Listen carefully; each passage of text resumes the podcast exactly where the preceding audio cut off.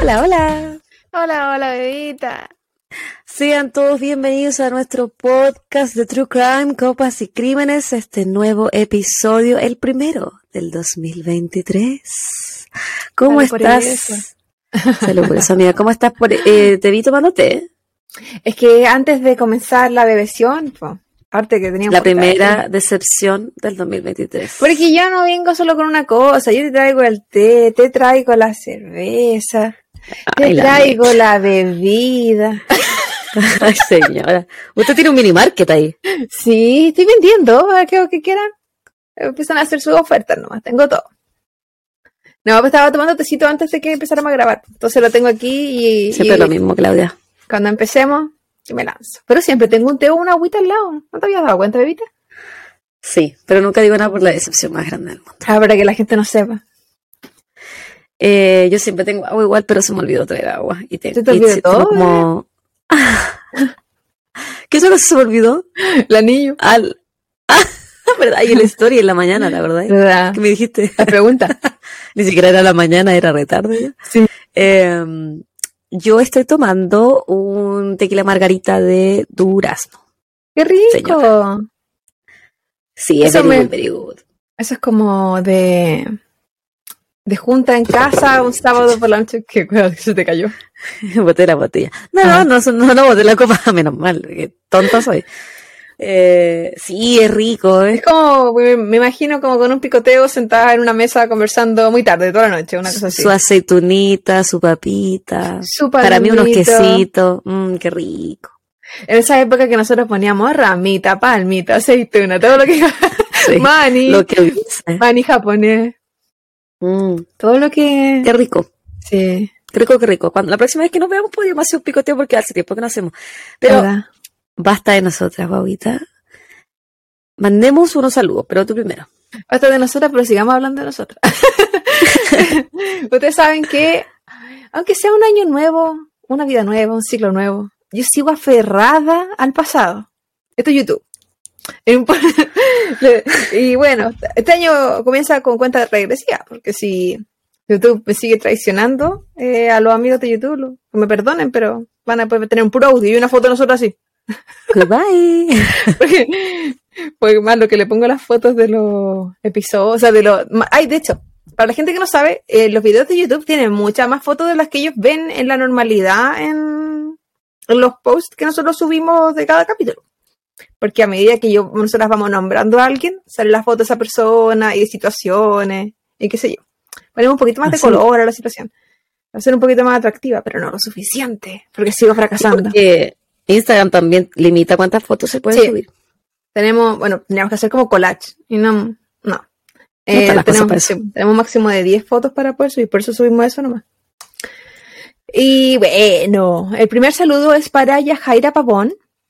Ella nos ha escrito muchas veces, en verdad, en YouTube. Que me perdone por no haberla saludado. Siempre, siempre, me lo merezco, pero me merezco que la gente no nos siga, ¿viste? Ella nos felicitaba porque dice que eh, hacíamos, esto fue en el episodio de eh, El chico de Punta Arena. Ah, ya. Ricardo Y. Alex. Está- Y estaba pensando en Hasso. Siempre cambiando la vida a la gente. Ese de Tyrone. Eh, y ella decía que nos felicitaba por el relato, que era diferente y divertido, y, y que le había gustado, y nos mandaba muchos éxitos desde Venezuela. Así que un Oh, abrazo mira, gigante hasta Venezuela. Venezuela. Un saludo, sí, sí. Yajaira, qué bacán que nos escuches. Sí, ella después, antes y después también nos mandó otros saludos, pero ahora estamos por eso donde... Me encanta cuando mencionan los apellidos. De hecho, eh, en un post hace una semana nosotros pedimos que nos dijeran de dónde nos escribían. Y maravilloso, de- eran demasiados lados diferentes. No en este episodio porque no estaba programado para hoy, pero eh, en el episodio donde eh, se viene como el fin de temporada y mencionamos todos los países donde nos han escuchado a través de la temporada y todo eso, eh, voy a mencionar la gente que nos escribió y sus localidades, porque ellos son más cercanos, porque es la gente que nos, nos respondió como en vivo. Lo demás lo sabemos porque Spotify o el... ¿Cómo se dice? Eh, la plataforma. el- la- sí, ya, como el que el, post. Masterhost, la plataforma que utilizamos para llegar a las distintas redes sociales como Spotify o Evox, Apple Podcast y todo eso. Eh, y también nos demuestra de dónde estamos siendo escuchadas. Entonces de ahí nosotros sacamos los países y hemos llegado a países que yo ni siquiera sabía que existían y que la Javita conocía por el fútbol. Así que estamos de África, y que soy súper ignorante en cuanto a África y Asia, la verdad. Eh, de los demás soy ignorante un poquito menos.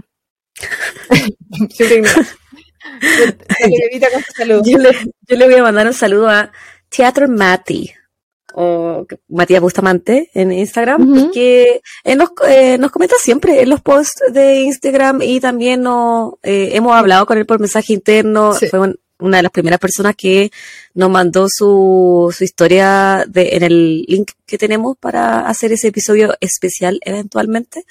cuéntanos tu historia. Un saludo, Mati, un saludo, Matías, que esté súper bien. Creo que nos escribe de Chile, así que sí, estoy segura que no escribe de Chile porque una vez nos puso que hacíamos más o menos su viaje hacia Viña. Así que. Un abrazo gigante, Mati. Muchas gracias por escribirnos siempre y por el apoyo, pues siempre se agradece. Siempre, siempre. Me toca. Yo sí, estoy, esperando, no sé qué. Y mi siguiente saludo. Déjame llegar al nombre de esta persona, tú puedes rellenar mientras. ¿Vos si queréis mandar el otro saludo al tiro? No, no, no. No, no, no, que con cosas. Eh, hoy día cuando me fui a mi auto, eh, después de la pega, eh, había una camioneta de esas súper antigua, no de la antigua así como de los años 50 que son bonitas, sino de la una camioneta así como del 80 hecha mierda, estacionada al lado mío. Y yo la miré así, la camioneta se caía a pedazos y adentro, en el volante, tenían puestos esos palos que, que le ponen adentro del auto para que no se los roben como para asegurar el volante. Y yo pensaba, weón, ¿qué se va a querer robar esa weá? Habrá necesidad, para mí, de todo.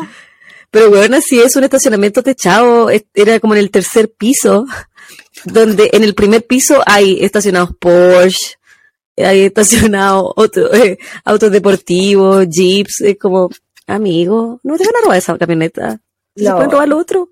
¿Has visto ese video de esa mujer que dice que le van a robar a su novio porque es demasiado hermoso?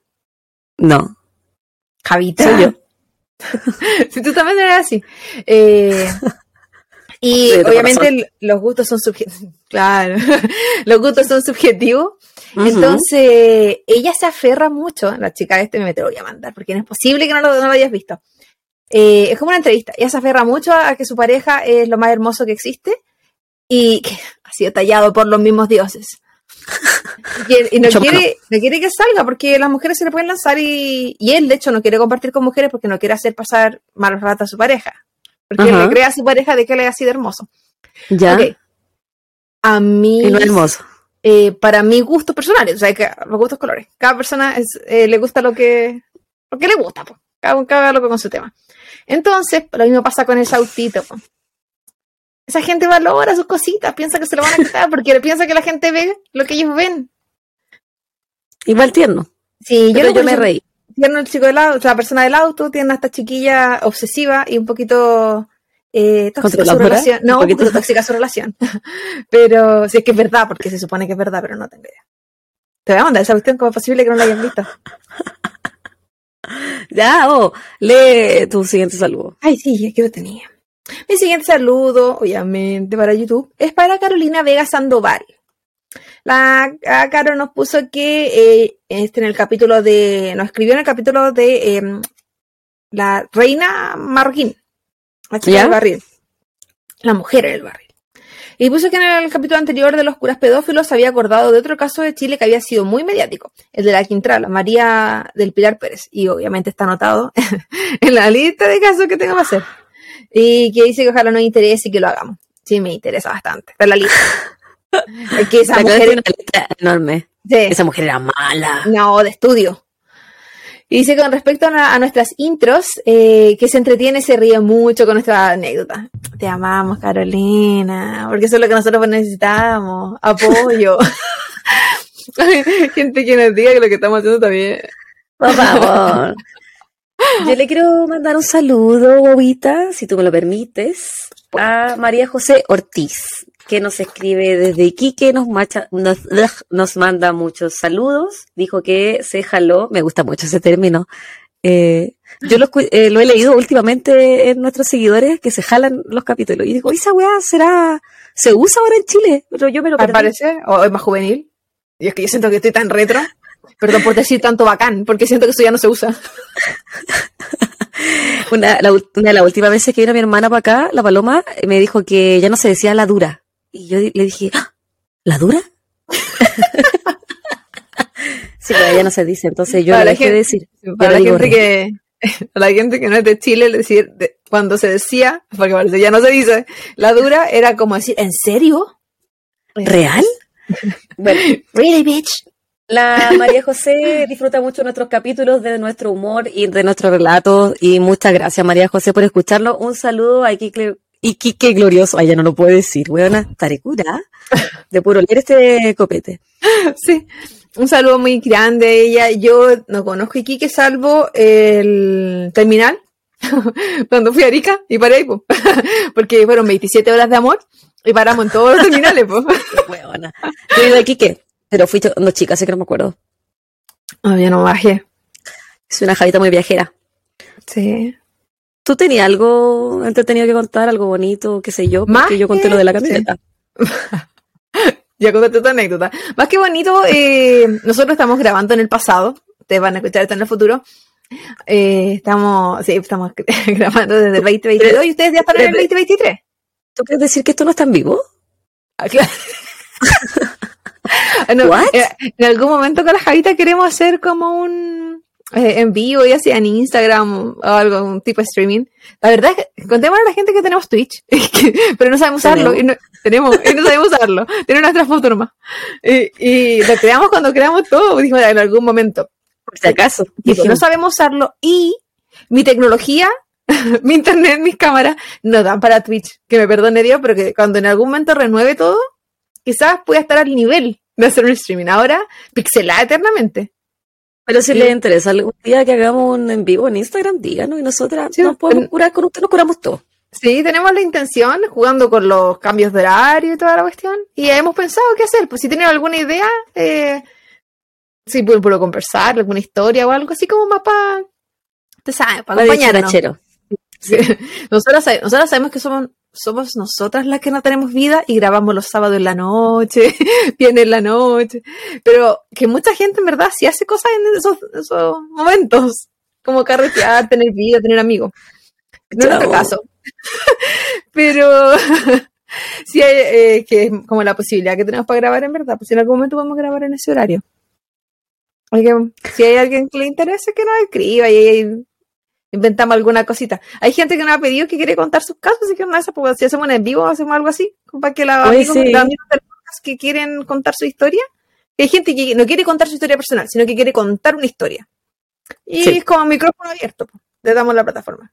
Porque mm, hacer la grabación es un poco complejo, porque como mencionaba anteriormente, pues nosotros ponernos de acuerdo con los horarios es un cacho. También por eso no invitamos tanta gente al podcast. o no hemos hecho colaboraciones, que no han invitado como a tres o cuatro ya. Pero es que el, horario es una cuestión muy compleja con nosotras, lamentablemente. Sí. Y, lo que quería decir. ah, no, he dicho. siempre por la rama. Era que iba la gente que no está escuchando en el futuro, espero que hayan tenido un año nuevo bonito, que hayan celebrado, que hayan estado en familia, y una familia, que hayan celebrado mucho, mucho, mucho, mucho, y que el año que se fue haya sido pero maravilloso. Y si no lo fue tanto, que el que se venga se multiplique mil veces más. Eh, y que con todo este año, a todos. ¿O no?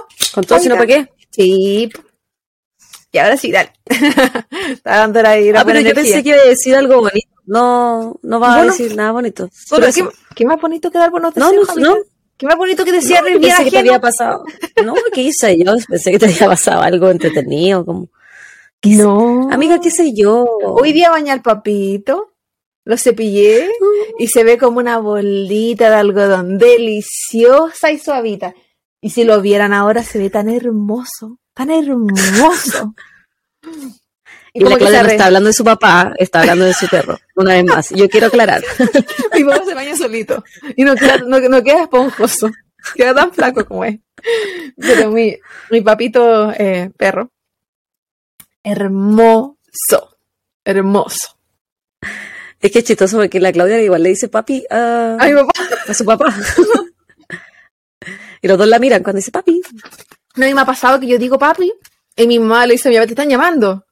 No, a ti no. Y me ha pasado también a, chiquillos con los que he salido acá, porque que son enfermos también el fetiche de los latinos y qué sé yo.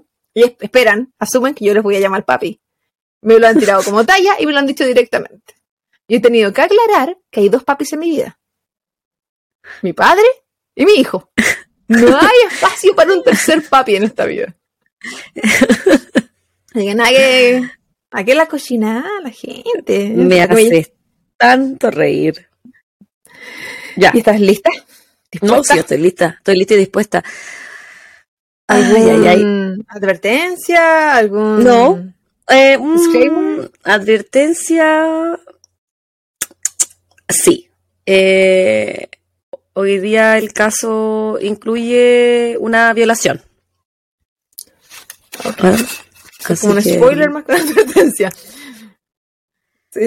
Bueno, ¿cómo más queréis que se los diga? Yo soy más de hoy puede venir no, pero posibilidades, porque tiene contenido sexual.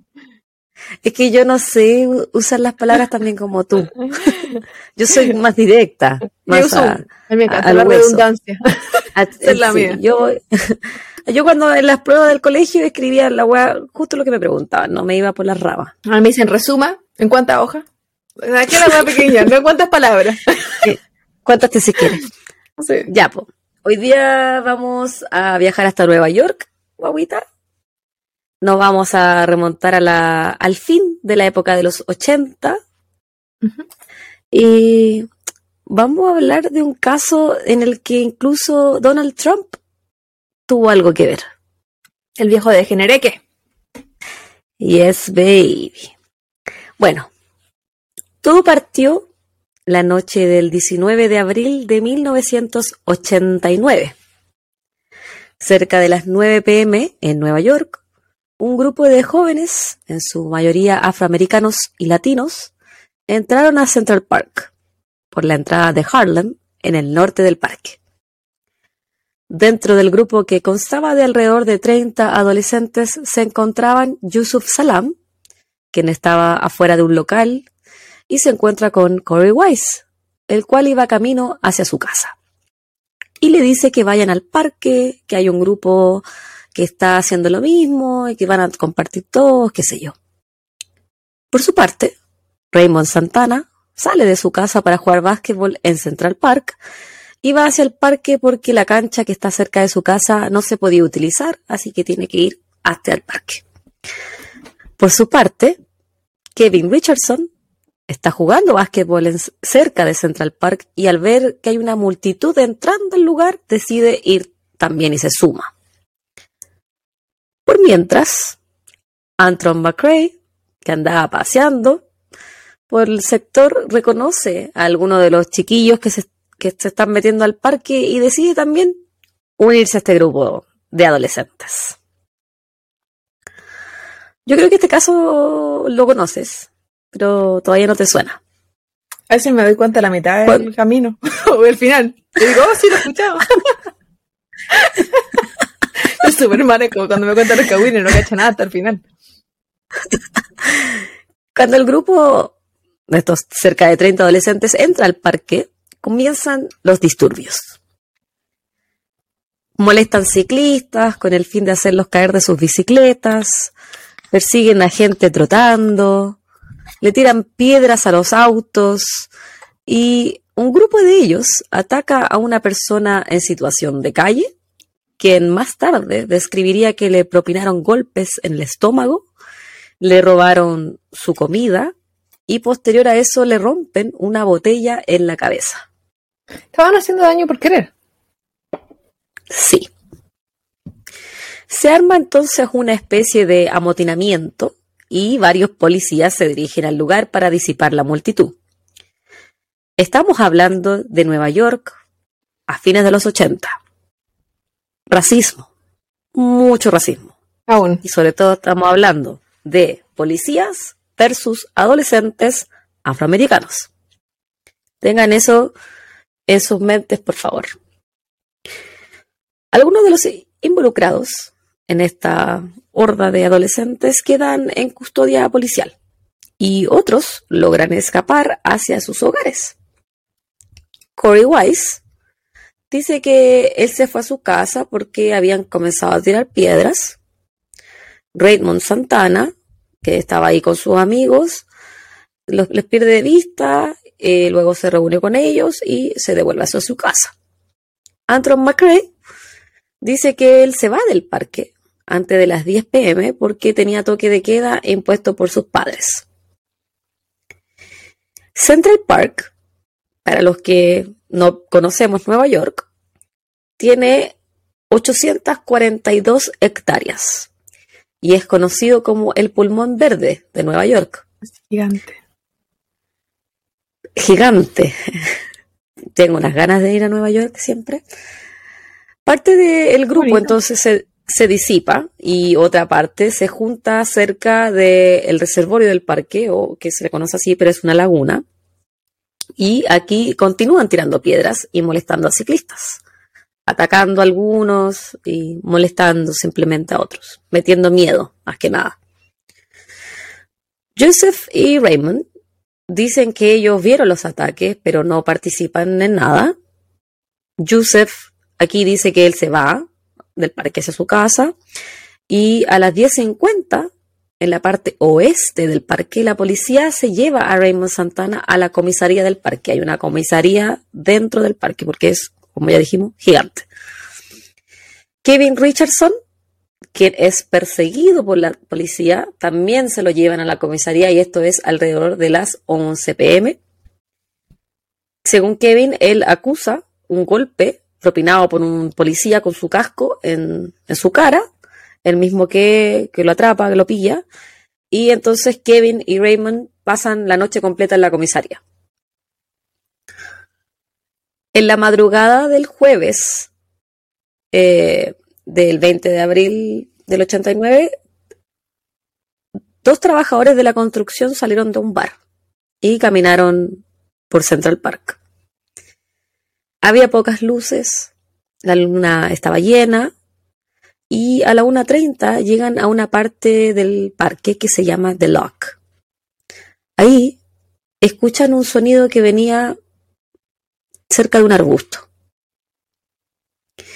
Vieron a una persona semidesnuda, golpeada y cubierta de sangre. Ellos salen corriendo buscando ayuda y encuentran a un policía que los sigue hacia el lugar.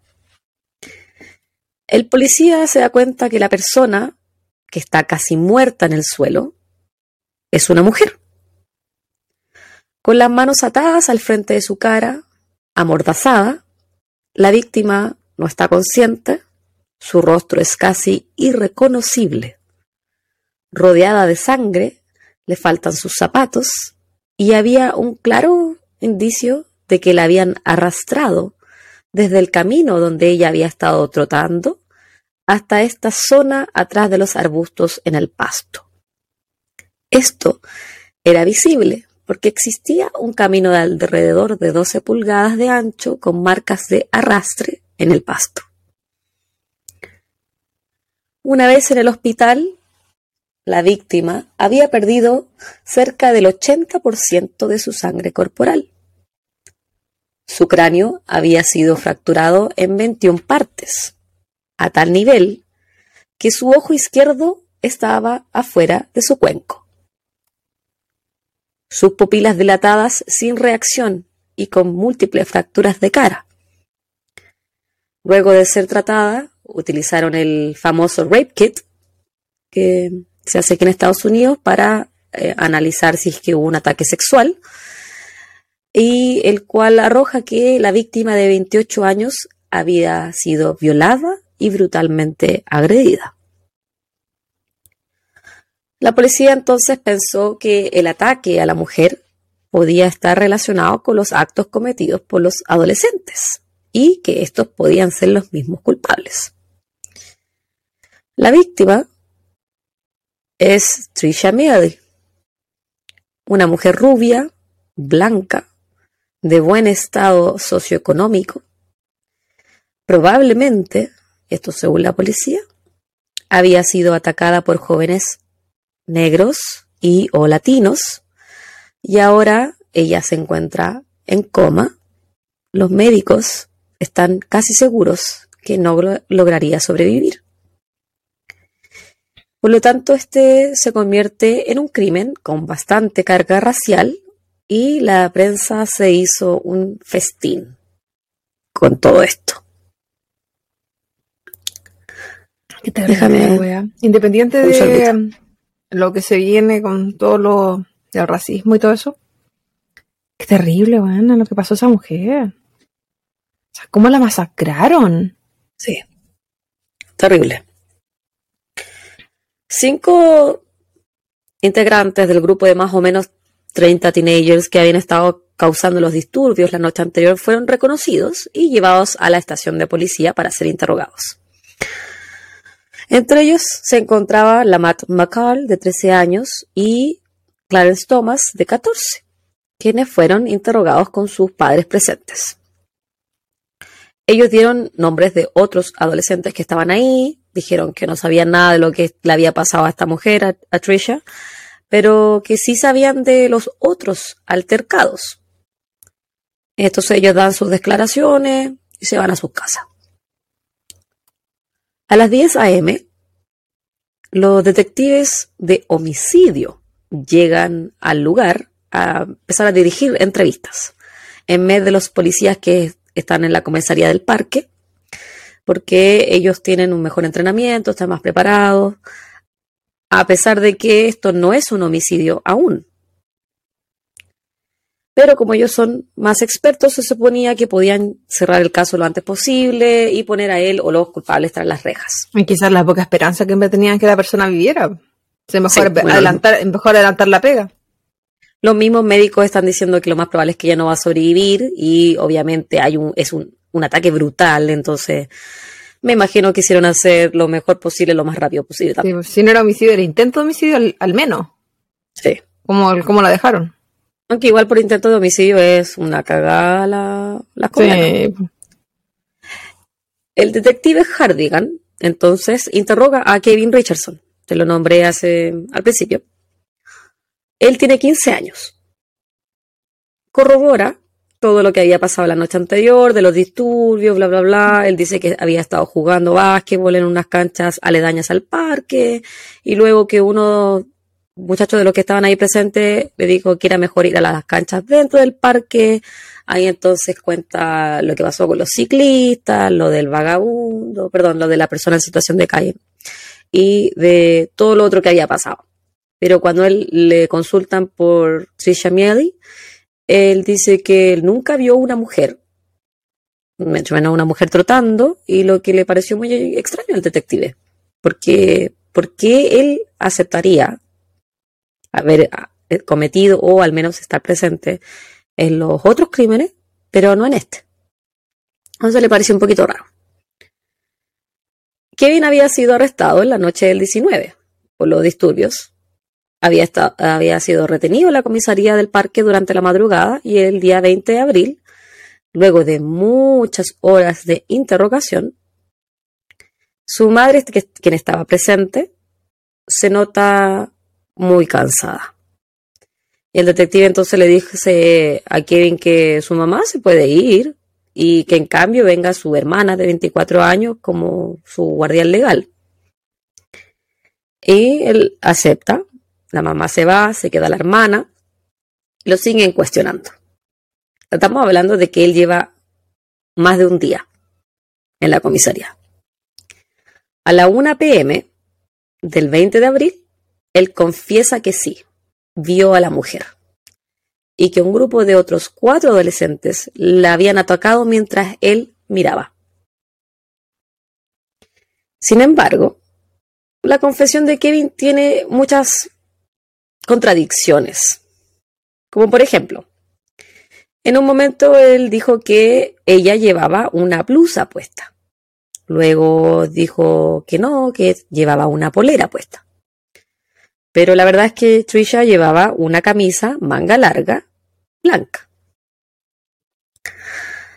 Pero a pesar de esa equivocación, él había confesado estar presente durante el ataque, aunque él dice que, comillas, no la había violado. Raymond Santana, de 14 años, también fue arrestado a las 10.30 de la noche del 19. También fue interrogado el 20 de abril y su interrogatorio comenzó a la 1.30 am. Él es una persona latina. Su papá se tenía que ir a trabajar a las 5 de la mañana, por lo cual, por lo que su abuela que casi no hablaba inglés, se quedó como su guardián legal mientras lo interrogaban. El día 20 de abril, a las 4.40 de la tarde, él firma un documento, el cual decía que si bien él si estaba presente durante el ataque, solamente había sido testigo. ¿Es legal tener a un menor de edad tantas horas? No debería, pero creo que tienes 48 horas.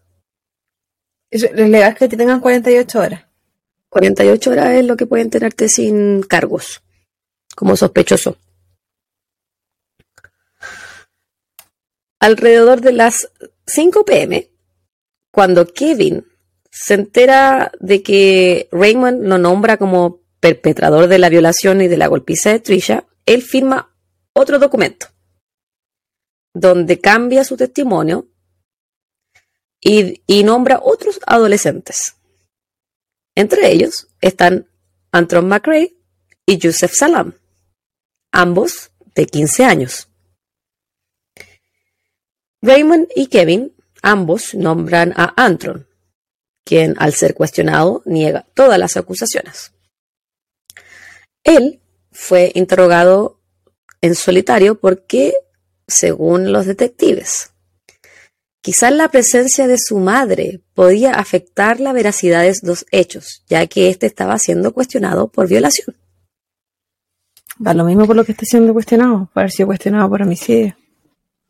Por, sí dejan que su padrastro o su papá, que él le decía papá, estuviese presente.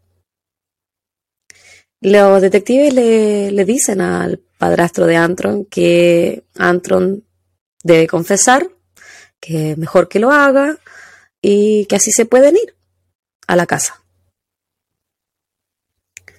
Le muestran también un documento que dice que los otros dos jóvenes lo habían inculpado. Entonces le, le piden que confiese.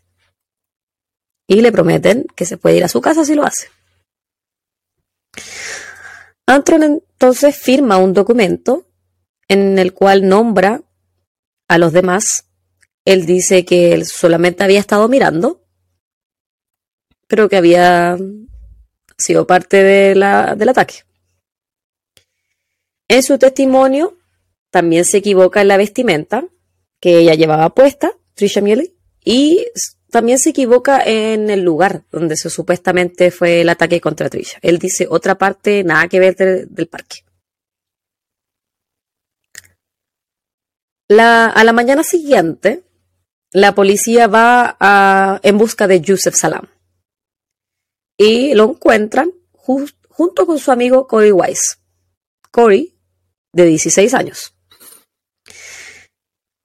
Este último no estaba en la mirada de la policía. No era ni siquiera, nadie lo había nombrado, nada. Pero al, al ser consultado si estuvo en el parque, él dice que sí, que había estado en el parque, había ido se había ido cerca a las nueve, porque habían comenzado disturbios. Y eh, Corey solito menciona el ataque hacia Trisha Mieli. Y eso le llama la atención al oficial de policía. Corey dice que él había escuchado de los hechos por terceros que, y le pregunta si puede ir a la comisaría a dar su testimonio y él dice que sí. Como Corey tenía 16 años, eso hace que él pueda dar testimonio eh, solo, sin un adulto presente, porque eso él legalmente puede dar testimonio a esa edad. En el estado de Nueva York eres un adulto a los 16. ¿Aún? Me parece que sí.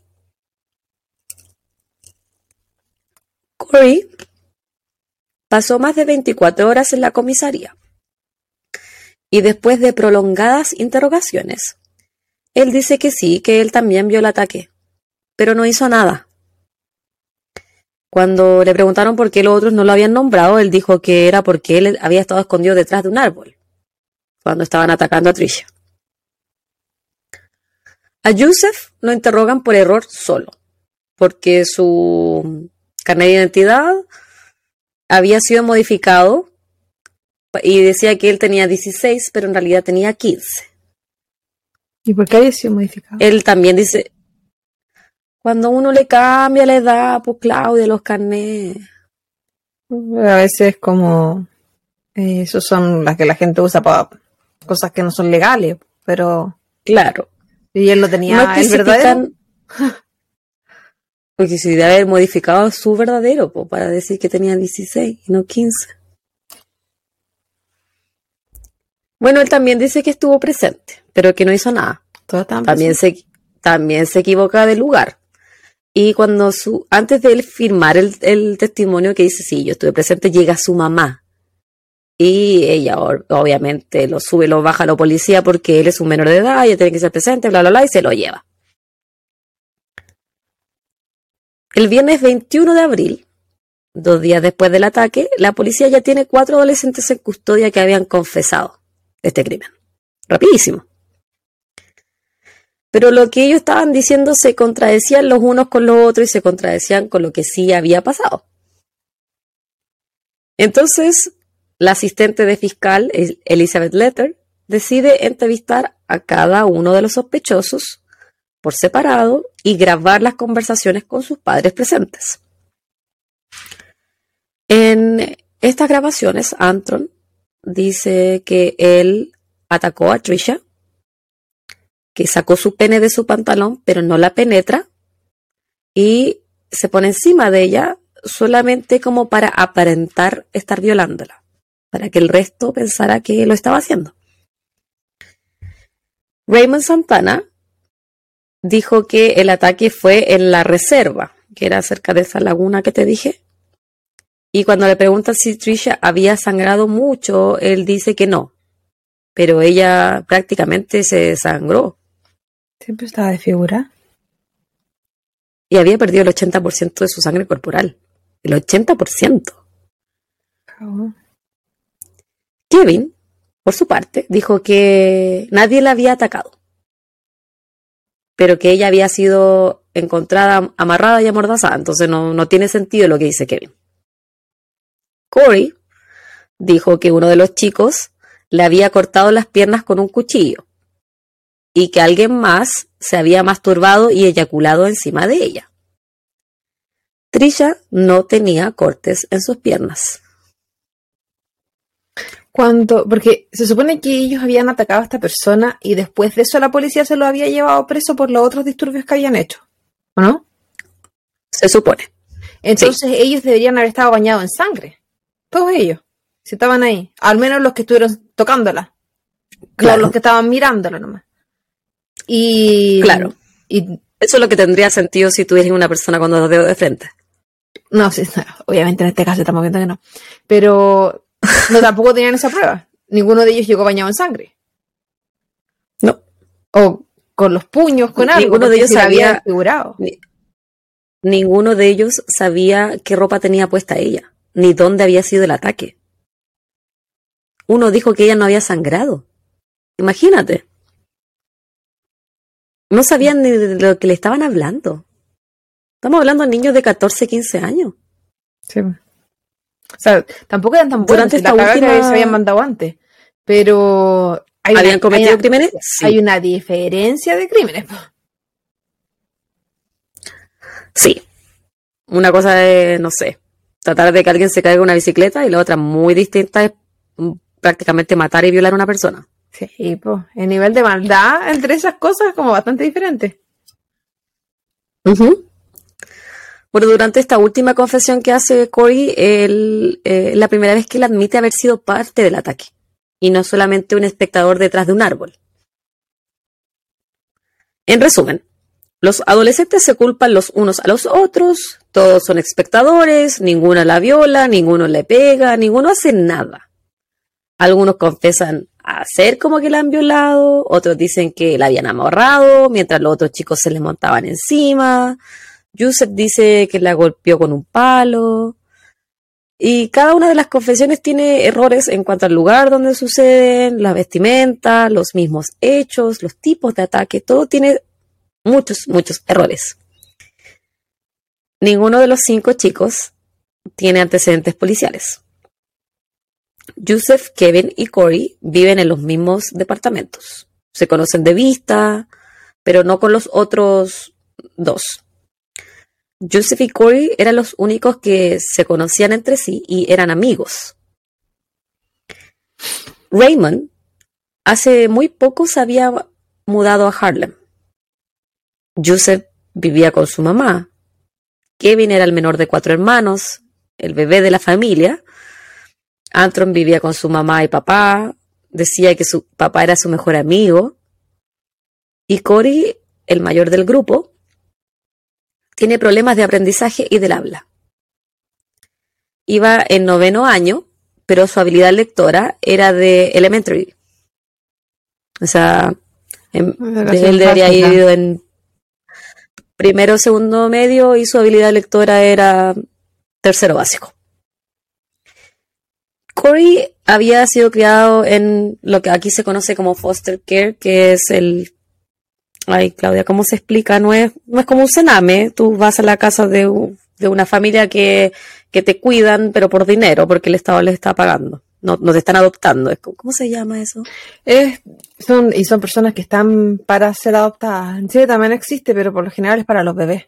yo sepa, no, no conozco que sea para personas, ah, para niños más grandes. hasta que, que cumplen la mayoría de edad. Sí, porque pueden estar ahí por años.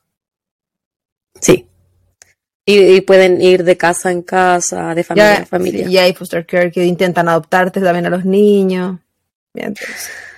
Este no era el caso de Corey. Lamentablemente, él, producto de haber sido criado en este sistema, había sufrido múltiples abusos durante su niñez. Habían sido tantos los abusos que él había sufrido pérdida auditiva. De hecho, si tú ves las grabaciones de su confesión, es bastante obvia su pérdida auditiva. Se nota que él tiene problemas del habla, del entendimiento, y cuando le habla a los detectives es como que él está tratando de leerle los labios a los detectives cuando le están hablando, porque no escucha.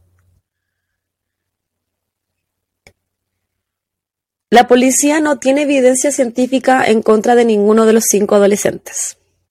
Sin embargo, aún así, son formalmente acusados de sodomía, robo, violación, rioting, que es causar disturbios en masa.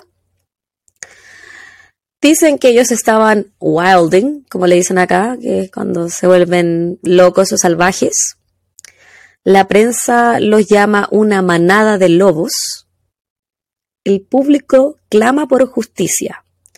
Los diarios dan a conocer sus caras, sus nombres, edades y direcciones de cada uno de los cinco adolescentes, a pesar de que son menores de edad. Y que son sospechosos. No están. No son los culpables, pues. No han pasado por un juicio, no han pasado por nada. Exactamente. Sin embargo, y la única cosa que hace bien la prensa es que mantienen el nombre de Tricia en el anonimato y la llaman la corredora de Central Park, de Central Park Jogger. Así que fue la única cosa que hicieron bien. La gente estaba escandalizada. Pedían que volviera la pena de muerte a Nueva York. Donald Trump, que vivía en la ciudad, hace una campaña mediática diciendo que había que, comillas, odiar a estos asesinos. Los odio y siempre lo haré. No busco psicoanalizarlos o entenderlos, busco castigarlos. Donald Trump incitando al odio. Qué raro. Eso, ¿Qué le pasó? ¿Qué cambió tanto? ¿Es this real life? Degeneré que se va. El magnate pagó cerca de 85 mil dólares en publicidad que decía, comillas, traigan de vuelta la pena de muerte y a nuestra policía. En la prensa describen a los adolescentes como animales, sedientos de sangre y de mutaciones humanas. Me encantaría. Dos. Me da tanta rabia Me da mucha rabia. leer, la- leer lo que escribí. Es que es terrible hay que pensar que son niños que estaban pasando. No estamos hablando de que. Sí, son niños que tenían mal comportamiento. Que probablemente estaban metidos en cosas malas. Que probablemente estaban haciendo cosas que no debían. Que probablemente eh, tenían un poquito menos de empatía al provocarle un daño a un otro. Pero de eso a esto que estamos hablando, es que aunque hubiesen sido los culpables, aún así se le estaban pasando a llevar los derechos. Aún así, eh, no estaban comprobando nada. O sea, primero hay que comprobar que es la persona, al menos en este país, se es inocente. Eres inocente hasta que te compruebe lo, lo contrario. Exactamente. Entonces, Aquí sí se le estaba pasando a llevar todos los derechos, sin contar que ya se le habían pasado a llevar incluso los derechos de las declaraciones, algunos de ellos. 12 días después del ataque, el primero de mayo, Trisha despertó. Era incapaz de caminar, leer o hablar. Trisha tuvo que aprender todo de nuevo. Y al día de hoy no recuerda el ataque. No, eso es bueno. Sí, yo creo que esa es la mejor parte. qué- qué triste porque no pudo reconocer quién le hizo lo que le hizo, pero qué bueno que no lo recuerda. Los cuatro más jóvenes de los cinco imputados se van a un recinto juvenil eh, carcelario. A Corey lo mandan a Rikers Island, la peor cárcel en el estado de Nueva York, la más peligrosa, donde va lo peor de lo peor, Sí. donde estaba el Harvey Weinstein, bueno, todavía está ahí parece, donde constantemente los reos se matan entre ellos, donde hay es lo peor, es lo de lo peor. peor. Yo podría Es ser como ir a un incluso una de las peores del país.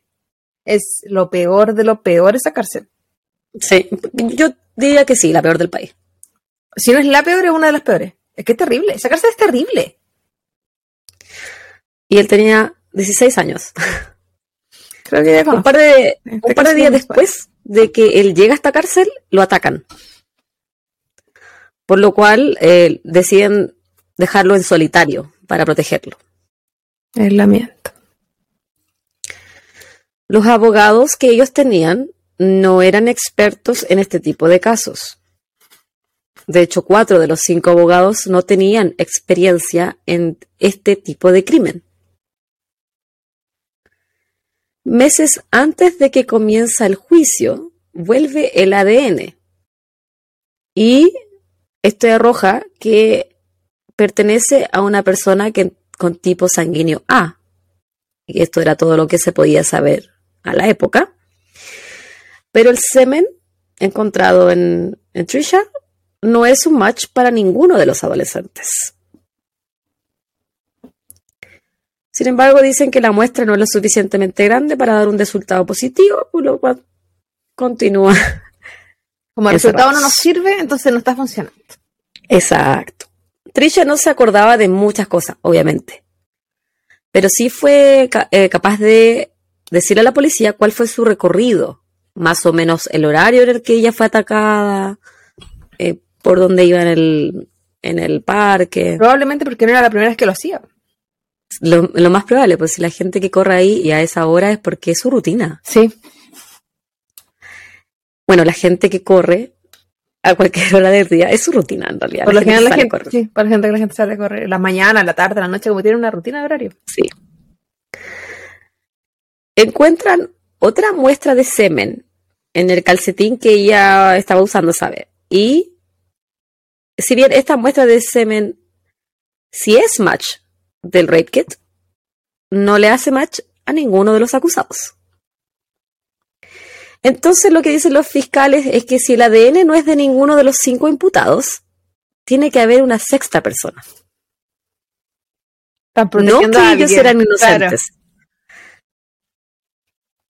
Me encantaría sorprenderme. Lo que sí tiene, lo que sí tiene a favor la fiscalía y lo que utilizan durante el juicio son las fotos de cada una de las heridas que tenía Trisha luego de su ataque, los agravantes de los otros crímenes que sí cometieron los cinco chicos esa noche, y también, por supuesto, las grabaciones de las entrevistas y las confesiones de cada uno de los cinco menores de edad. A veces esas, entrevistas, por más obvias que puedan ser para uno, que nada que ver con eso, que no está trabajando de, jurado, no está haciendo nada de eso, para ellos como que no fueran vistas. Y para mí, al menos, un claro ejemplo es la de. ¿Cómo se llamaba este? El, sobrino del, del especial. Ah, del Stephen Avery. El, sobrino de Stephen Avery. ¿Cómo se llama? Brandon que es un ejemplo de alguien que estaba mintiendo, que estaba inventando, que estaba diciendo lo que, lo que le estaban pidiendo que dijera, que sus declaraciones no tenían absolutamente nada que ver con lo que en verdad había pasado o con lo que se había encontrado pruebas que había pasado, que se había pasado a llevar el derecho de porque era menor de edad, que todo el mundo dijo, incluso en el colegio, que tenía problemas de aprendizaje para expresarse, para que era fantasioso y no importó nada porque para el jurado en ese momento, él sí era culpable. Y ahí es como, viendo la entrevista quedaba claro, si se notaba, el cabrón respiraba problemas. Yo creo que este caso no ha sido muy parecido. Fíjate tú que sí. Las confesiones de los cinco adolescentes son la piedra angular de este caso y lo que eventualmente más los perjudicaría. Trisha, durante el juicio, tomó el Estado. No se acordaba de nada. Le preguntan por qué se encontró semen de su pareja en su ropa. Y ella explicó que había tenido eh, relaciones sexuales con él tres días antes de su ataque y que llevaba puesto los mismos pantalones. La fiscalía le ofreció un trato a algunos de los imputados, pero no a todos. Pero ellos eran un frente unido, somos todos o ninguno, por lo que el trato no fue aceptado ni por los jóvenes ni sus familias. El 6 de agosto de 1990, y luego de seis semanas de juicio, el jurado tardó diez días para volver con el veredicto. Todos fueron encontrados culpables de violación, disturbios, ataque sexual y robo. Todos fueron sentenciados entre 5 y 15 años de cárcel. Kevin, Joseph, Anton y Raymond cumplirían condena en un recinto presidiario para menores de edad, pero de máxima seguridad. Mientras que Corey, que ya había cumplido los 18 años de edad, fue enviado, una vez más, a Rikers Island. Durante los siguientes años, en las audiencias de libertad condicional, ninguno de los chicos admitió su culpa, por lo que la libertad condicional siempre se les fue negada. Incluso Cory después ya no, no iba a las audiencias porque sabía que le iban a pedir que se declarara culpable y él decía que yo, no soy culpable, entonces no voy a ir y cumpliré mi condena nomás. Como el, último caso que hice. No va a obtener ningún beneficio si es que no dice que lo hizo. Oye. Sí. Siete años más tarde, los liberan por haber cumplido parte de la condena. Y deben registrarse como delincuentes sexuales. Todos, menos Corey Wise, quien sigue preso. En el 2001. ¿Por qué sigue preso? Porque él era mayor de edad. Ah, le tocó más tiempo. Su condena era distinta. El 2001. peor, weón. Corey había sido trasladado a otra cárcel, donde se reencuentra con un hombre llamado Matías Reyes, que estaba cumpliendo una condena de por vida por homicidio de una mujer, violación a cuatro mujeres y robo. Reyes y Weiss se habían conocido en Rikers Island y se dice que había, habían tenido un altercado en los 90 en esa misma prisión. Cuando se vuelven a ver, Reyes le pide disculpas a Wise por esta pelea que habían tenido y Wise le dice que esto no importa porque aunque él le pida disculpas no le sirve de nada a ninguno de ellos porque ninguno de ellos va a quedar en libertad. Luego de este encuentro, Matías Reyes comienza a hablar con otros reos de que él había conocido a alguien que estaba cumpliendo condena por algo que él había cometido. Por lo que uno de los policías de la cárcel habla con Reyes. Trece años después del ataque y violación a Trisha Mieli, Matías Reyes confiesa ser el único autor de este crimen y entrega detalles que solo el culpable podría saber. Mira ADN. Tranquila, amiga. Él dice que la ve trotar, la golpea con un tronco de árbol y luego la arrastra desde el camino hacia un lugar cerca de El Lock, donde habían encontrado a Trisha. Él puede describir correctamente su vestimenta, la hora del suceso. Habla de que ella estaba escuchando música en un Walkman, algo que ninguno de los cinco chicos había dicho antes. Walkman que se había encontrado en la escena del crimen y que él le había robado eh, sus llaves, las cuales hasta ese entonces nunca habían sido recuperadas. Entonces la fiscalía decide reabrir el caso, envían una muestra del ADN de Reyes para ser comparada con la que había sido encontrada en el cuerpo de Trisha, esa que no había correspondido a ninguno de los imputados, y esta vuelve con un resultado positivo. Matías Reyes, quien en ese entonces había tenido 17 años. También había sido declarado culpable de otra violación en Central Park que había ocurrido dos días antes del ataque de Trisha. Sin embargo, la policía de esa época nunca había unido los dos casos. Habían estado tan cegados por culpar a los adolescentes que habían causado estos estragos en el parque que no unieron hilos, no sumaron uno más uno. A Matías Reyes ya no lo podían condenar por el ataque a Trisha, ya que el crimen había caducado. Por lo que en diciembre del 2002 anulan la condena a los llamados cinco de Central Park. Así se les conocía en la prensa. Pero a pesar de que sus condenas habían sido anuladas, la prensa no le dio importancia. Los chicos están libres. Bueno, ahora son adultos. Pero la policía no asume culpabilidad de su actuar. Oye, que no. Legalmente. ¿Nunca demandaron? Tranquila, amiga.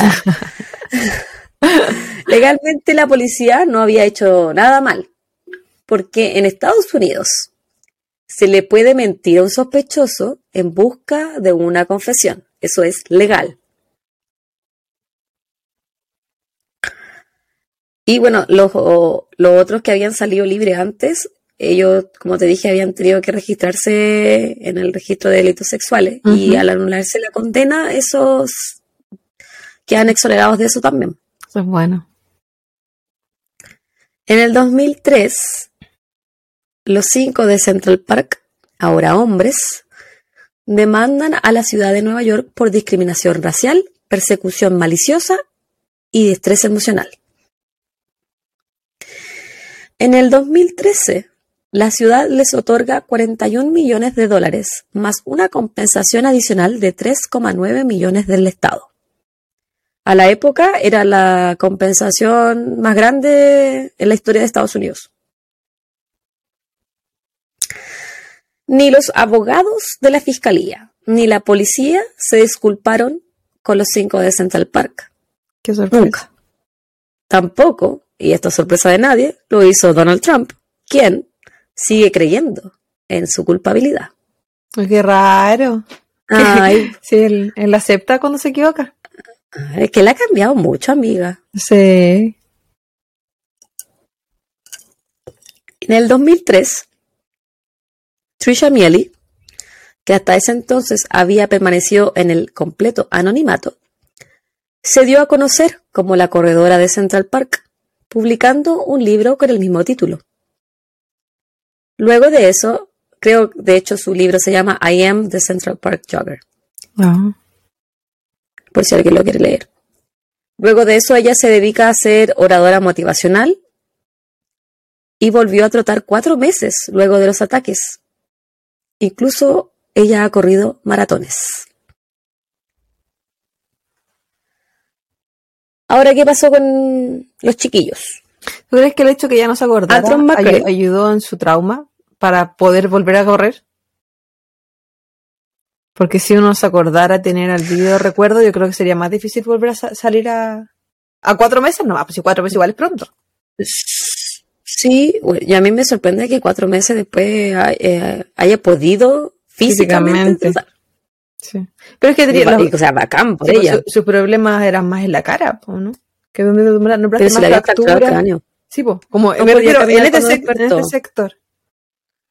No, sí, eh, tuvo como pro- eh, problemas del habla, eh, pero y obviamente de la movilidad, pero eso fue pasando. Creo tuvo un, un TBI po, y Sí, después se le, se le fue mejorando. Yo creo que ella, bueno, en mi opinión, obviamente, desde mi vereda, qué sé yo, lo que le pasó en la vida real, pero yo creo que se puede ver por ambos lados. Una que, claro, su pérdida de la memoria hacía que no tuviera tanto ese trauma y que no le negara el hecho de que ella pudiera tratar, y la otra que quizás ella no se vía, no se vio a sí misma como una víctima, entonces dijo, a mí no me van a quitar el amor que tengo por Claro. tratar, También. como lo hacía, no sé si eh, tuviste el documental Atleta, ah, parece que se llama en Netflix, de la de las gimnastas sí, del equipo de ese, ya, una de las que había sido abusada por el coche de su madre ese, dijo que él no le iba a quitar el- la relación y el amor que ella tiene por la gimnasia. Entonces Sí. ella siguió haciendo gimnasia. Sí. Lo que, Puede pasa ser por es- algún lado, lo- yo creo. lo que algunos hacen siguen haciendo el, el deporte que, o la actividad que querían hacer, pero cambian la forma, el lugar. Como, por ejemplo, ya no te tomas en un parque, pues voy a tratar lugares que no, que sé que no me no voy a estar en riesgo. Claro, bueno, yo sé que ella volvió a tratar, no sé dónde. Sí. No, probablemente a donde mismo, pues. Sí. Igual estaba llevando como un lema por delante. Bueno, hablemos los chiquillos. ¿Qué pasó con ellos? Antron McRae fue el primero de los cinco de Central Park en irse de Nueva York. En la actualidad vive en Georgia y tiene seis hijos. Kevin Richardson vive con su familia en New Jersey y junto a Joseph y Raymond se dedican a ser parte del proyecto de Inocencia, además de buscar reformar prácticas de justicias criminales en Nueva York.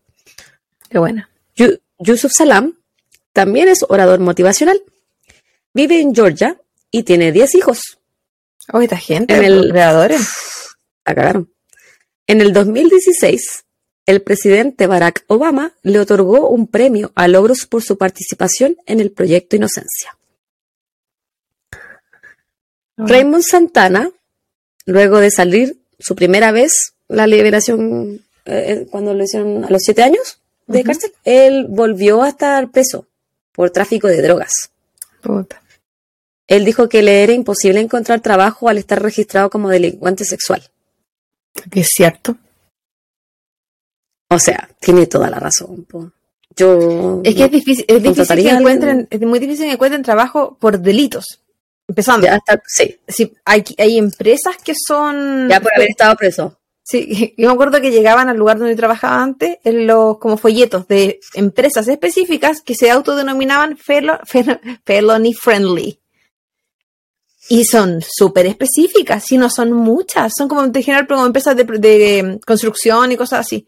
Pero Sí. yo, lo, yo lo he visto en la misma empresa de mi mamá. Entran por una agencia, estas agencias de trabajo que te ayudan a encontrar un trabajo, estás con la agencia los tres meses y cuando tienes el proceso para pasar a trabajar a la compañía, te piden tus récords y cuando estuviste preso, te dicen que no puedes seguir. Entonces como que le cortas las alas y estamos hablando de, puede ser cualquier tipo de, eh, de razón. delito. Sí, Que que- tráfico de drogas. Sí. Eh, pero no es lo mismo que delincuente sexual, obviamente. Que también ahí, puede ser ahí empeora, ahí empeora aún más, porque te limita incluso a donde viví. O sea, Sí. es, es- es- es muchísimo peor.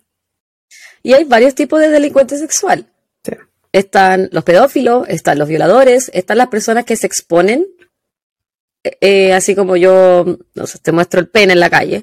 Están las Sí. personas que estuvieron, eh, que los pillaron en la calle teniendo un acto sexual. Eh, usted puede haber estado masturbando, puede haber estado teniendo relaciones sexuales consensuadas, y eso también te hace un delincuente sexual. Sí. Bueno, después de la segunda vez que él salió libre de la cárcel, él también se fue a vivir a Georgia, cerca de Antron. Y también participa en el proyecto Inocencia. Incluso en el 2018 él lanzó su propia línea de ropa. Yo creo que el hecho de que hayan podido ganar esa demanda, hayan recibido dinero y hayan limpiado su nombre, y ojalá, o sea, al parecer tuvieron una buena asesoría y gente a su alrededor, los ayudó mucho. Porque muchos que han sido falsamente culpados y han pasado por la cárcel, han salido y han tenido menos, después de muchos años, salen y están peor. Porque sin las oportunidades, con los cargos, sin la mitad de su vida, con las traumas y las experiencias que vivieron al estar presos. Es terrible. Sí, porque hay institucionalizado igual. Sí. Y que también que aprendí adentro, puras weas malas, po. Si no son reformatorios. Y, y hay pocas cárceles que tienen el concepto de, de rehabilitación. Súper pocas. Y este caso lo conocí, no en profundidad como lo estoy contando tú, pero por un documental que vi de, un, de una cárcel que existía, no sé si aún existe, en Nueva York, y que era de rehabilitación. Rehabilitación, 100%. Hacía que sus presos, los con mejor comportamiento, pudieran estudiar. Entonces algunos presos salían con título universitario. ¿Y qué pasó con esto? La gente empezó a alegar que porque ellos tenían derecho a educación gratuita, cuando los de afuera tenían que endeudarse de por vida.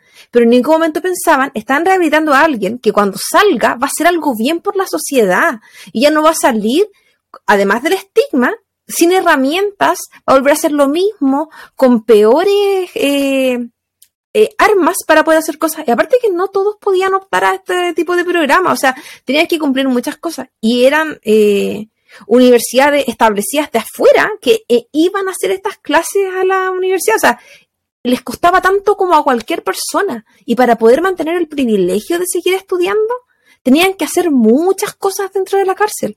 Entonces, nadie piensa, tomó en cuenta en ese momento lo importante que el cambio que podía producir esa cárcel. Y como supe más o menos el caso que estás hablando tú, porque la, hacían en contraste con la cárcel donde estaba el otro, el que tú contaste, Mm. la que es de una de las peores. Rikers Island. Sí. Esa cárcel me da miedo. Sí. Hablemos del último, pues, el que nos queda. Corey Wise es el único de los cinco que continúa viviendo en Nueva York, donde participa como activista en reformas judiciales, además de ser orador motivacional. En el 2014 donó 190 mil dólares a la Escuela de Leyes de la Universidad de Colorado para ayudar a condenas erróneas y ayudar a estos reos a obtener la exoneración. Desde ese entonces, el proyecto Inocencia de esta universidad ha sido renombrado el proyecto Inocencia Corey Wise. Y amiga, Me alegro harto por ello. Me alegro mucho por ello. Yo también. De cómo, porque estas son historias contadas. Como yo siempre menciono, o te lo he mencionado a ti, hay un libro que me gusta mucho que habla, bueno, el libro... me la he mencionado a mí. Ah, No sé si lo he mencionado. Creo acá. que lo escribí a, a alguien, al Nicolás Martínez en un comentario eh, en YouTube. Eh, hay un libro que se llama Just Mercy de Brian Stevenson. Está en inglés, no sé si está en español. Y dentro de los muchos casos que menciona, eh, son, bueno, son puras condenas eh, por equivocación o no sé, falsas acusaciones, eh, finales de, Wrongful convictions. los finales son variados, tan variados como se puede imaginar. Desde sale este caso de- de- del niño que es el, eh, la- la George persona, la persona de menor edad que fue condenada a la pena de muerte y que murió en la silla eléctrica. Claudia, spoiler alert. Pero sí, es un caso demasiado famoso, demasiado famoso. Lo tengo en mi lista. Sí, tenés que hacerlo. Yo siento que es muy importante. Sobre todo, si no voy a hacer spoiler, por lo que pasó hace unos pocos años con el caso de él. 70 años después. Que es súper importante. Eh, y también, pues, volviendo al mismo tema del racismo. Racismo puro. Puro. Sí. Bueno, dentro de, de- de tantos casos que menciona el libro, hay casos como ese, casos de gente que logró salir, casos de gente que pudo comprobarlo, casos de gente que salió y les fue peor. Entonces, y el libro habla de, en general, de eso, de... Lo escribe un abogado, un abogado que se dedica a esto, a los crímenes de gente que fue falsamente acusada. Y lo encontró cuático. Y el libro está enfocado en racismo en todo caso. Son casi puros latinos y morenos los que están Mm. en, en los casos. Pero terrible, loca. Yo siento que dentro de las cosas que me daría más miedo, eh, o, o de las cosas, sí, no que me daría, que me da más miedo, es de estar presa. Porque yo soy demasiado polla. Siento que a mí todo lo malo que le podrían hacer a alguien me pasaría a mí. A mí igual, ¿sabes que me da mucho miedo que me culpen falsamente por un crimen? Así, pues, obviamente, porque dudo que nos hagamos algo. No, yo Sería no yo falsamente. robo, Claudia. No, pero en ese nivel no estarías presa. Te pagarías multa. Mm. No, eso que estimes. No, me- yo creo que tengo más miedo a estar presa que a morir. De hecho, es que yo no tengo miedo a morir. Pero no sé qué pasa. ¿A poco- culiá, weón. Sí, porque ¿para qué quiero tener miedo a algo que no tengo idea qué pasa? ¿Qué puede ser peor que esto? Ya déjame decir mi referencia, por el amor de. Ya. Wikipedia, obviously. Ya. Ujú. Eh, el podcast Red Handed, History.com, eh, la BBC.com, un artículo del 2019, un artículo de Jim Dr- Dwyer del New York Times, también del 2019.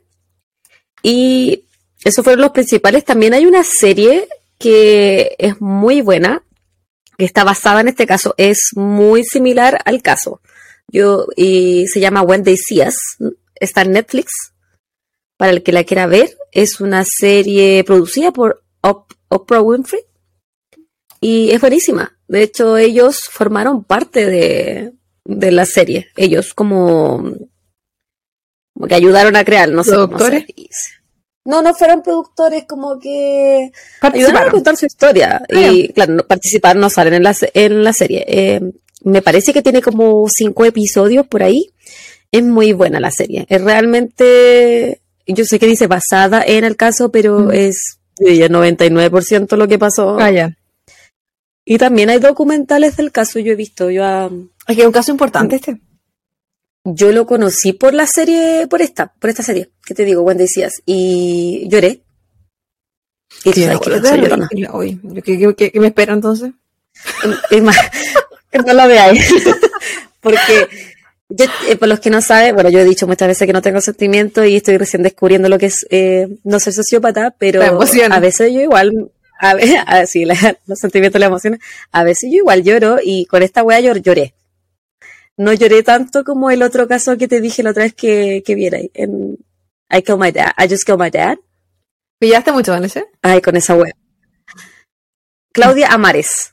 Yo lloré, con, yo, yo lloré con ese, pero yo no eh, lloré a mares. sollozaba Sí, es que hay cosas que, bueno, Ah, que- yo lloré que mucho, que hay cosas que nos pueden tocar de manera diferente. Es que yo siento que es porque soy mamá. Sí, es que sí, yo siento que to- todos, los, todos los casos con niños te tocan más ahora. Sí, no, que ahora estoy cagada.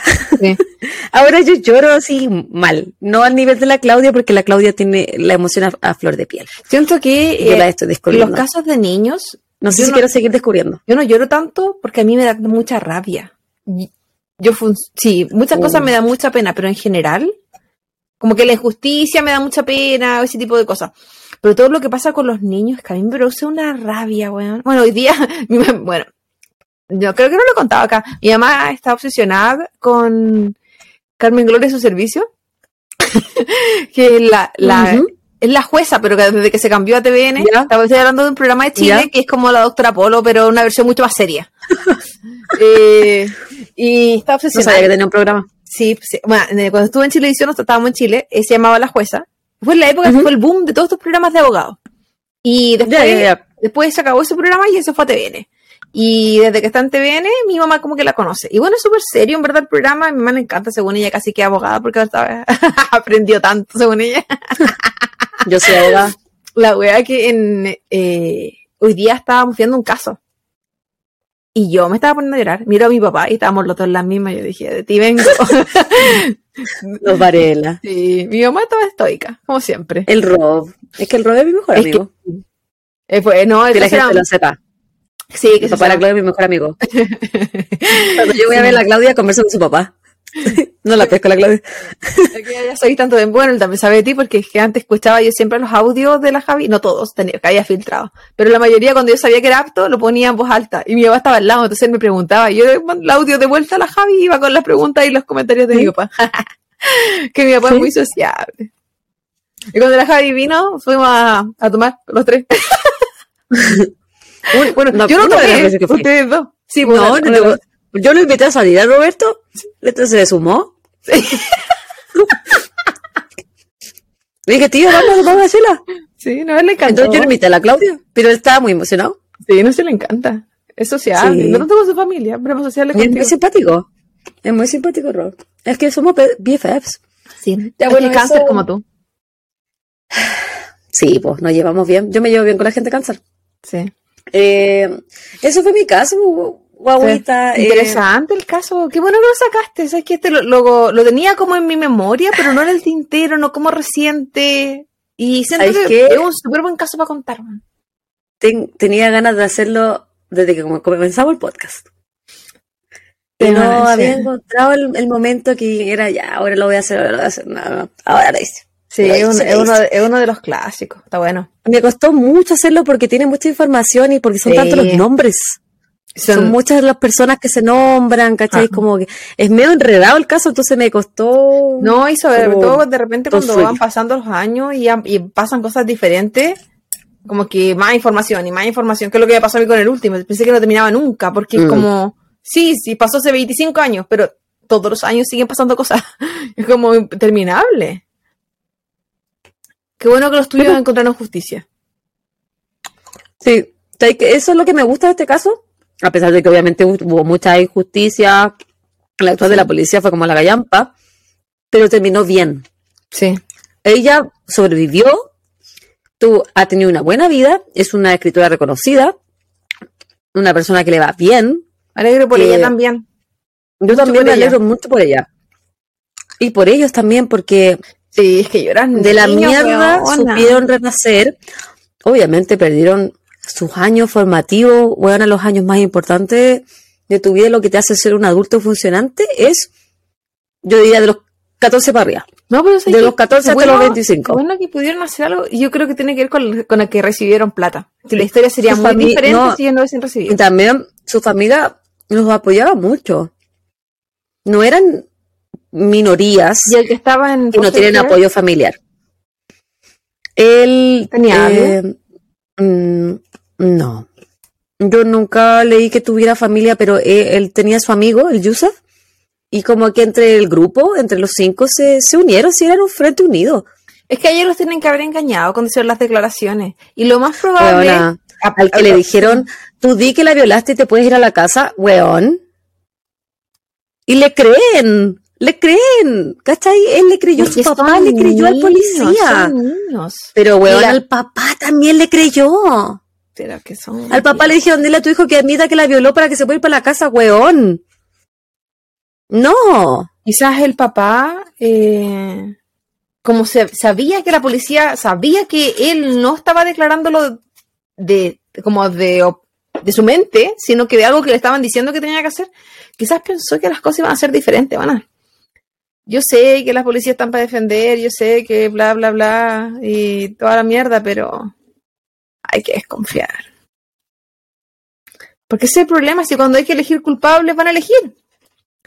Y... Yo tuve un paciente Y loca, en este país a mí me tenía da miedo. tatuado, tenía tatuado en sus nudillos, Trust No One. Yo sigo lo que él me dice. Sí, si el nudillo lo dice. Trust No One, decía. ¿De los dos puñitos? Sí. Bueno, él estaba tatuado entero. En fin, chiquillos. Sí, es difícil. Guaguita. Y siento que yo nunca tuve, bueno, en las marchas quizás, miedo a la policía, pero desde que estoy acá, yo sí le tengo mucho respeto. Demasiado respeto.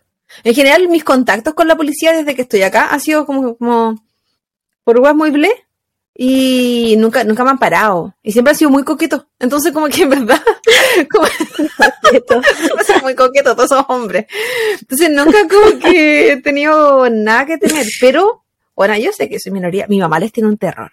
Pero ella tiene miedo porque dice que ella no sabe comunicarse. Y es verdad, yo lo entiendo. Ellos no hablan inglés. Y en el caso de que los paren, como mierda explican, ¿cachai? Mm. Yo no sabe que siendo minoría, el hecho de que tú hagas algo que sea lo contrario, yo sé que no somos, no somos los morenos, que son los que en peores condiciones están. Pero se ha visto que si uno no sigue las indicaciones, tú puedes morir, loca. Y nadie va a hacer nada por ti. ¿Si hace cuánto fue? ¿Un mes? ¿Que mataron a este niño dentro del auto? ¿Un adolescente? Porque pensaron que iba a sacar algo y él estaba comiendo comida rápida. Yo, eh, Bueno, él no, era, hace- él no era minoría, pero aún así. Hace un par de años tuve un colega eh, que era afroamericano y él llegó muy tarde a trabajar. Y yo, y así como, ¿por qué llega, tanto, ¿por qué llega hasta ahora?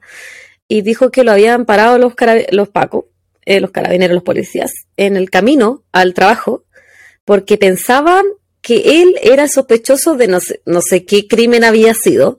Y lo empiezan a interrogar y lo hacen bajarse del auto, casi que lo arrestan él venía con la weá de la pega y les decía, y esta, yo vengo, voy a trabajar, mira, esta es mi, mi chapita, dice quién soy, a dónde trabajo. Casi se lo llevan presos por ser negro. Qué cuática la wea. Era lo único que tenían. En fin. Ya, pues, estamos por hoy. Sí, siento que Basta de el cuando, enojo. cuando uno ve la discriminación que vive en Chile gente de otros países, yo siento mucha rabia y mucha pena, porque es la que uno puede, puede estar viviendo, o que uno ve que otros han vivido acá. Y es como, puta weón, qué triste. Qué triste que sea así la vida. Y si algo deseo, hoy día pensaba mucho en eso, antes como palabras al cierre. si algo deseo y algo espero, que la gente sea más amable. Que si algo espero algún día esta sociedad, es que la gente sea más amable. Siento que falta tanta amabilidad en la vida. No lo experimenté tanto en Chile porque siento que en Chile yo sí sentí que la gente era muy amable, en su mayoría. Bueno, peleaba con la gente en la micro, con suerte. Yo no peleaba, de hecho yo era la que se quedaba callada y asumía que esta persona fuera terrible. Pero mm, fuera de ese tipo de cosas, o el sistema público, en general gente tiene mucha rabia en Chile, mucha rabia, muchas cosas. Y siento que falta tanta amabilidad en el mundo, falta tanto eso, que nos hemos vuelto gente tan indolente. Sí. Y, y ojalá algún día y esa wea cambie, o a- al menos disminuya. Siento que quizás esto no era así hace unos años, no sé. Y yo tengo mucho trauma por la gente no amable de este país. Entonces, y con lo que conversábamos el otro día, que tú también experimentaste mucho de eso. Así que ojalá al mundo, po, que la gente sea más amable, si falta eso. Palabras al cierre. Sean todos amables, cuídense mucho, que tengan un hermoso inicio de su primera semana de este 2023. Sigan apoyando nuestro podcast, suscríbanse, coméntenos, compartan, pónganle me gusta, eh, eh, sigan apoyando la causa juntos por Nachito. Y si llegaron hasta acá, se ganaron el cielo. Un abrazo grande, gigante, gigante. Sean tan amables que presionen follow. Cuídense mucho. Chau, chau. Bye bye.